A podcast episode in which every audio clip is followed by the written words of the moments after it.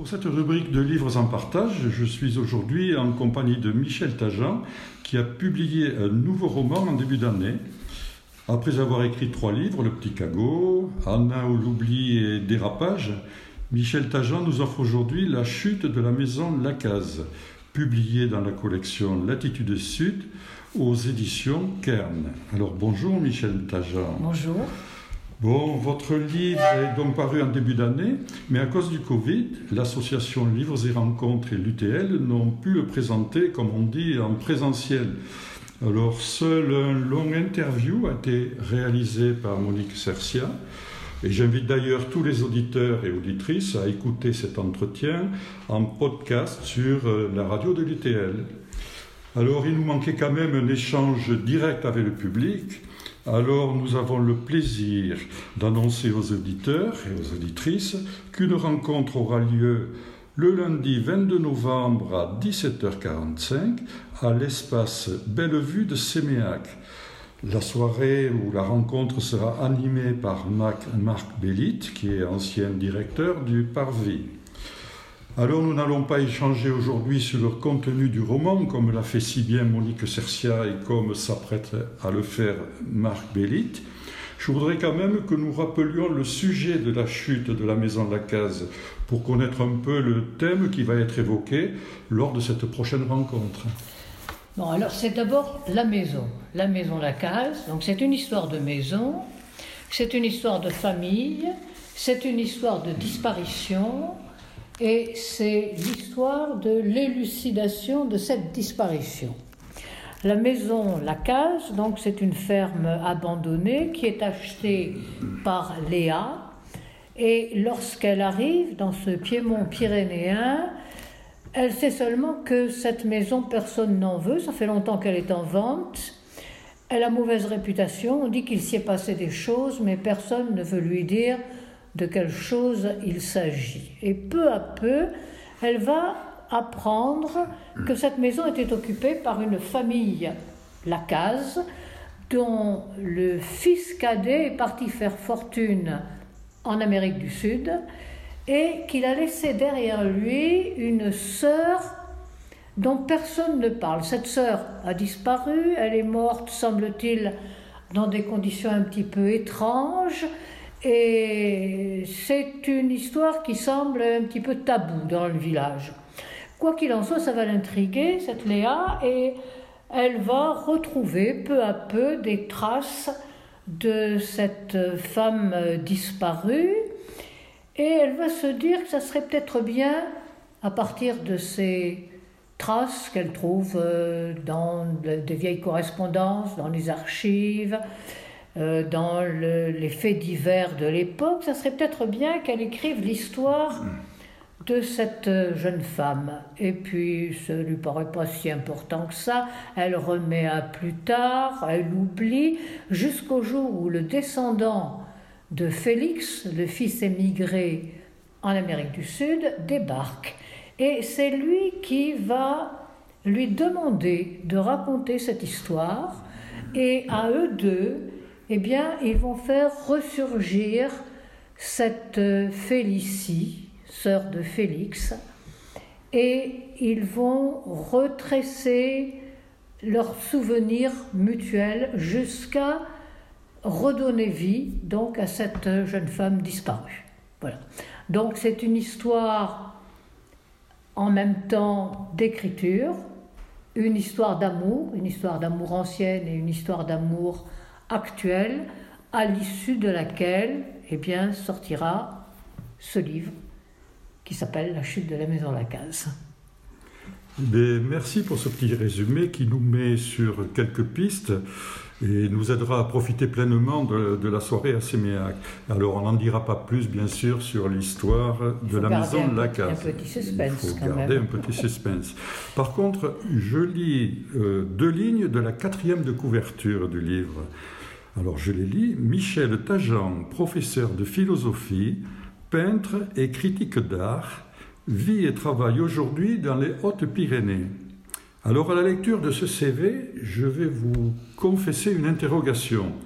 Prof de philo, peintre, critique d'art, Je vous imaginais vivant dans une ville d'art et de culture, à Paris ou ailleurs dans le monde, et passant votre vie à peindre entre deux cours de philo, allant de salon littéraire en galerie.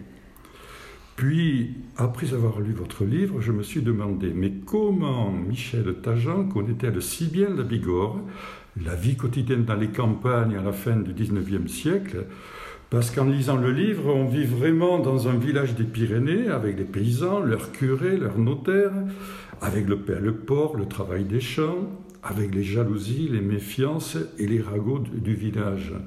Alors d'où vient cette connaissance si précise et si juste de cette vie à la campagne? Je ne pense pas qu'on puisse apprendre ça seulement dans les livres. Euh, on apprend beaucoup dans les livres.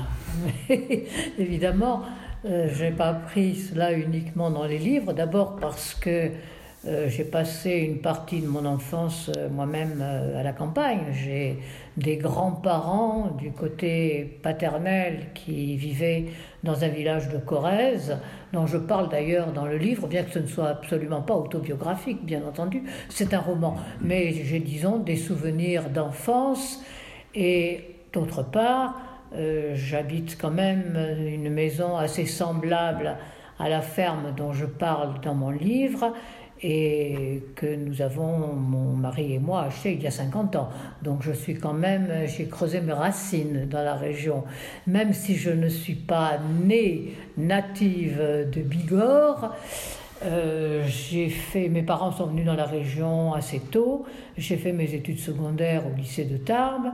Alors ensuite, bon, j'ai j'ai pérégriné, j'ai voyagé, j'ai vécu pendant dix ans en Afrique et je suis revenue à Tarbes après avoir euh, enseigné la philosophie pendant dix ans euh, au Sénégal. Je suis revenue, j'ai enseigné à Bagnères de Bigorre, j'ai enseigné au lycée Marie Curie euh, à Tarbes. Tout ceci en continuant à faire de la peinture qui était ma vocation première. Mais comme la peinture, ça ne nourrit ni son homme ni sa femme, ben, il fallait bien avoir aussi une activité un petit peu plus rémunératrice. Mais j'ai toujours fait les deux parallèlement. Et puis récemment, donc, je me suis convertie, j'ai troqué le pinceau pour euh, la plume et ensuite pour l'ordinateur.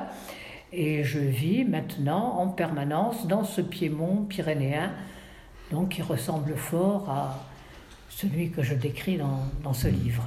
Et puis comme je suis d'un esprit curieux, je me suis quand même un petit peu intéressée à ce qu'était la vie il y a un siècle dans cette, euh, dans cette région.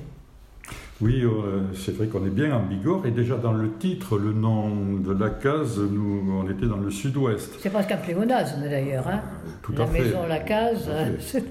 oui, alors on passe par Tarbes, Tri, Castelnau-Magnoac, Lannemezan, on repère tout. Oui, c'est le, le, Piémont, c'est le plateau de Lannemezan, voilà. cette région-là. Mais si j'ai insisté sur cette vraie connaissance de la vie dans notre région, je ne, voulais, je ne voudrais pas laisser croire que ce roman est un roman régionaliste, et comme parfois on a tendance à le faire. Bon, d'abord, si on est en Bigorre, on n'y reste pas. Euh, avec Félicie Ernesto, on part pour l'Uruguay, à Montevideo. Avec Félicie, on part dans l'Est, à Nancy, dans l'Est de la France, à Nancy. Et puis, euh, ce roman est un roman tout court, avec ses drames, ses histoires d'amour, on l'a dit tout à l'heure, ces personnages qui émeuvent, et des moments qui donnent matière à réflexion. Alors, sachez, alors je parle aux auditeurs et aux auditrices, sachez que si vous commencez à lire ce livre, vous ne pourrez pas le lâcher. Le suspense est total. Alors, pour preuve, je cite quelques mots de la quatrième de couverture. Mystère, disparition, étrange, sombre histoire, intrigue, secret. Bon, euh, on ne, on ne s'ennuie pas. Alors, pour en savoir plus, il vous reste à lire La chute de la maison de la case, paru aux éditions Kern, et qu'on peut trouver dans toutes les librairies. Alors, je rappelle maintenant quand même le rendez-vous avec Michel Targent le 22 novembre à 17h45. Elle sera interrogée par Marc Bellit, mais bien sûr, on pourra aussi, euh, tout le monde pourra poser des questions. Et alors à Séméac, cela se passe à l'espace Bellevue. Certains de, de l'Université du Temps Libre connaissent bien ce lieu. On peut se garer facilement euh, au parking de l'hôtel Écologie. Et, et, pour préciser, c'est à la sortie de Séméac, peu de temps avant l'entrée de l'autoroute. C'est vrai que c'est un lieu qui est peut-être pas très connu. Euh, voilà. Attention quand même, le pass sanitaire vous sera demandé avant de rentrer à la salle. Alors merci Michel et à lundi à tout le monde. Et à lundi.